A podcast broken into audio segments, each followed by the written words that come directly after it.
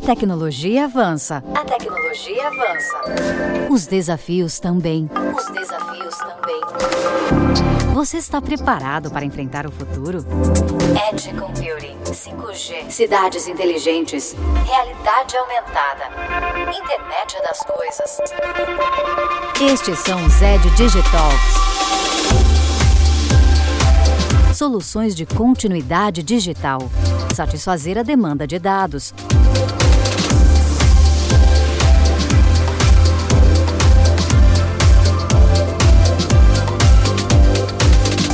inscreva-se e ative as notificações desse podcast.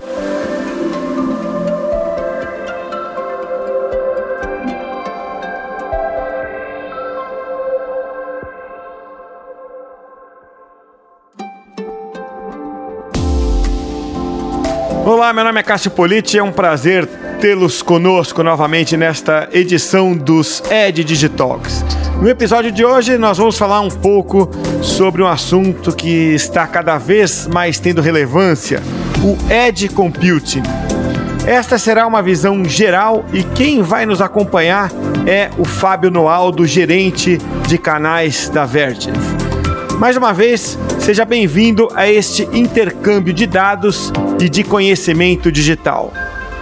Muito obrigado, Cássio. É um prazer estar aqui com vocês. Espero poder contribuir e ajudar com essas informações para que avancemos nessa, nessa nossa jornada tão importante para o nosso mercado. Aumente o volume do seu telefone ou do seu dispositivo por onde você nos ouve agora e que nada interrompa este podcast a partir deste momento.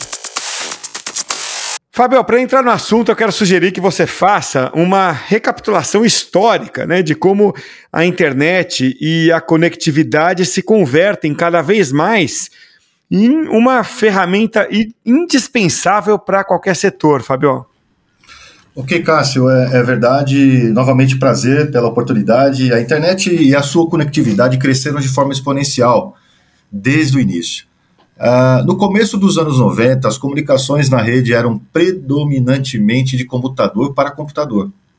E entre as pessoas só existia o telefone como meio de conversar de forma remota, não? Com o passar dos anos, várias coisas passam a ter elementos com possibilidade de conexão à internet e os paradigmas de comunicação começam de fato a mudar. Hoje, atualmente, desde um telefone celular até sensores para iluminação de uma rua de nossas cidades estão conectados à internet. Tudo está conectado. E tantos dispositivos na rede demandam, de fato, aí uma topologia e uma capacidade de processamento que facilitem a comunicação na tomada de decisões. As redes centralizadas com grandes data centers que processavam e armazenavam os dados marcaram a tendência no mundo aí de tecnologia, mas já não são suficientes para as necessidades de hoje. E por isso nasce o Edge, Edge Computing, essa arquitetura no qual nós vamos abordar aqui durante o nosso podcast. Legal, Fabio. E tira uma dúvida, o que é arquitetura no, no Edge da rede, né? Quando a gente fala de Edge Computing, a gente está falando do que realmente? Cássio, Edge Computing nada mais, nada menos é do que uma aproximação dos dados e do processamento aos elementos que estão conectados à rede, passando de um modelo centralizado para um modelo distribuído, onde os grandes data centers, por exemplo, continuam a existir. Mas as novas necessidades são atendidas por muitos mini data centers instalados próximos aos usuários, ou seja, muito mais próximo, melhorando o tráfego, latência, economizando largura de banda na rede, entregando velocidade, entregando de fato mais qualidade de dados.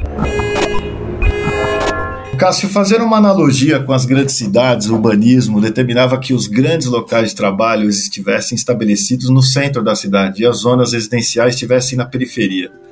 Esse modelo serviu enquanto seus habitantes não ultrapassassem a capacidade de serviço do lugar de trabalho. Com esse crescimento tão grande demográfico, esse modelo se tornou insuficiente. O congestionamento de tráfego perto do centro das cidades, o aumento dos tempos de deslocamento começaram a minar essa eficiência e a qualidade de vida das pessoas. E por isso o paradigma urbanístico muda. Os locais de trabalho passam a ficar mais perto das zonas residenciais e as vias de comunicação na periferia se multiplicam, trazendo como consequência a melhoria dessa eficiência e da qualidade de vida das pessoas. Isso é o EDGE. Falar sobre Edge é falar da internet das coisas, Cássio, e, ou IoT, de eletrodomésticos conectados à rede, televisores, a capacidade de consumir conteúdo on demand, iluminação inteligente, câmeras de vigilância, de controle de tráfego de veículos, etc. Há N exemplos aqui que a gente pode dar. Salutations. Fábio, a gente ouve falar que existem quatro arquétipos do Edge Computing, né? Quais são eles? Four, three, two, one. Exato, Cássio. É, aplicações com uso intenso de dados, aplicações sensíveis à, à latência humana, aplicações sensíveis à latência máquina-máquina e aplicações críticas para a vida. Essas são as principais. E, Fábio, vamos esclarecer então conceitos e identificar cada um deles. Começar aqui com as aplicações com uso intenso de dados. Ok. As aplicações com uso intenso de dados são aquelas aplicações que demandam a transmissão de grandes volumes de dados e que tornam o modelo tradicional centralizado inviável, se tornando um ataque direto à largura da banda da rede. O fornecimento do conteúdo de alta definição, Netflix, YouTube, Apple TV, Amazon, tem N exemplos aqui, são as aplicações de maior tráfego e são a representação maior desse arquétipo. Em 2016, representavam, representaram 73% de todo esse tráfego IP. E se espera que em 21, 2021 essa participação chegue a mais de 80%. As aplicações das cidades inteligentes ou smart cities também demandam um grande, uma grande quantidade de dados para serem transmitidos. Os sensores e dispositivos localizados no campo por suas características, instalação, tamanho, tem pouca ou nenhuma capacidade de processamento. E para tomar decisões inteligentes com base nos desses dados coletados, é necessário que o processamento seja de fato executado em computadores remotos o mais breve possível. Isso, consegue, isso se consegue levantando, levando os data centers para mais perto dos locais de coleta. E novamente, o edge computing ele aparece como uma solução para o que nós falamos aqui. O mesmo conceito se aplica também, caso, para as fábricas inteligentes, ou smart factories, para as casas, prédios inteligentes. De acordo com o IHS, o mercado mundial dos dispositivos domésticos conectados aumentará 100 milhões de unidades em 2017 para aproximadamente 600 milhões em 2021. Olha o tamanho desse crescimento. E somente com Edge será possível atender essa, essa demanda de fato. É muito importante.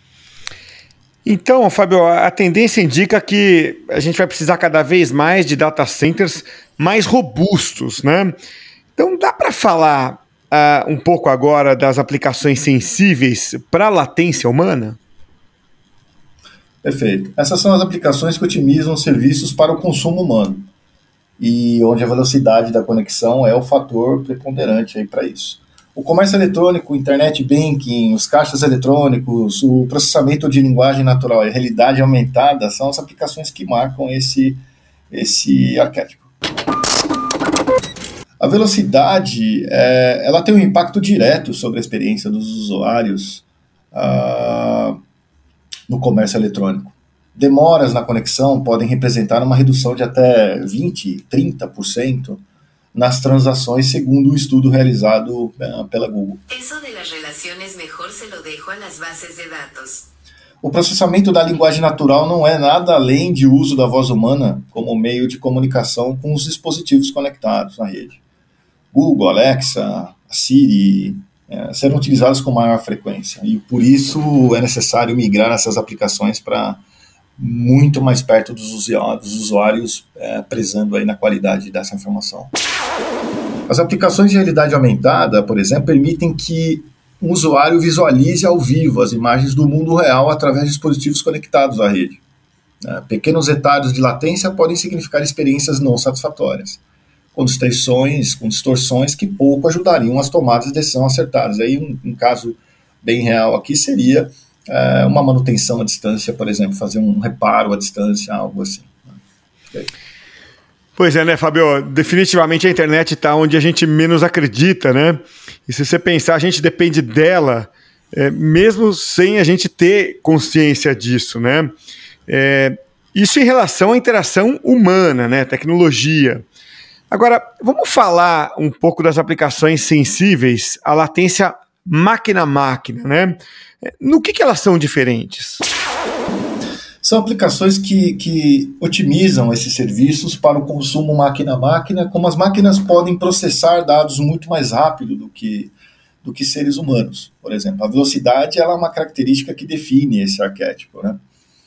Porém, as consequências de uma baixa latência podem ser inclusive maiores, nesse caso, do que no arquétipo das aplicações sensíveis à, à latência humana. Os sistemas de segurança e as redes elétricas inteligentes, onde a oferta e a demanda de energia é equilibrada por instrumentos de campo e data centers, são aplicações típicas desse tipo de arquétipo. Não fornecer aos dados a velocidade necessária pode representar o não reconhecimento a tempo de uma imagem suspeita, por exemplo, um pré-alarme, eh, uma queda de frequência, ou de tensão, ou de um sistema de energia, enfim. É, algo como esses são os principais.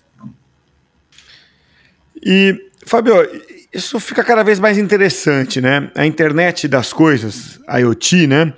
Está presente em muito mais coisas do que a gente acredita, está inclusive naquilo que a gente não enxerga, né?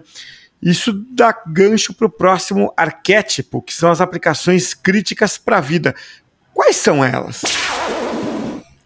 Legal, Cássio. São precisamente aquelas que, que, que afetam diretamente a saúde e a segurança humana, pelo que representa. A velocidade e a disponibilidade são fundamentais nesse arquétipo. Os veículos autônomos, sem condutor, por exemplo, e os drones são grandes exemplos desse arquétipo. As principais empresas de, de comércio eletrônico e as, e as de entrega expressas como a Amazon, DHL, já estão experimentando a entrega de mercadorias por drones.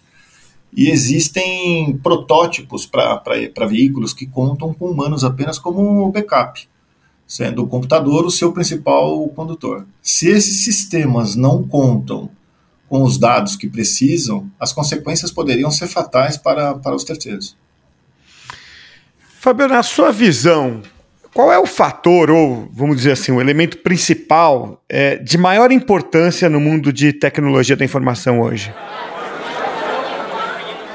Como, como, nós vimos aqui, Cássio, se o processamento de dados não está perto da fonte que as origina, ou seja, tá, está longe, e se a rede de comunicação para a periferia, quando eu falo periferia à borda, não é reforçada, não é possível sustentar as novas tendências no mundo de TI e das telecomunicações. É necessária uma nova infraestrutura, com sites distribuídos, onde a Vertiv tem um papel muito importante aí. É o nosso, é o nosso grande papel, é o nosso grande core. Né? O Edge está intimamente ligado à tecnologia 5G. A internet das coisas está baseada em dispositivos que se conectam à rede de forma wireless, e por isso, muitas vezes, os requisitos de transferência de dados, a velocidade de conexão e largura de banda só podem ser alcançados com essa tecnologia. Nossa experiência atendendo aos grandes data centers e centrais telefônicas no passado nos possibilitaram aplicar esse conhecimento no desenvolvimento das soluções ideais para essa nova ordem tecnológica. Equipamentos modulares, inteligentes, altamente eficientes, e de fácil e rápida implementação, de acordo com as necessidades do mercado.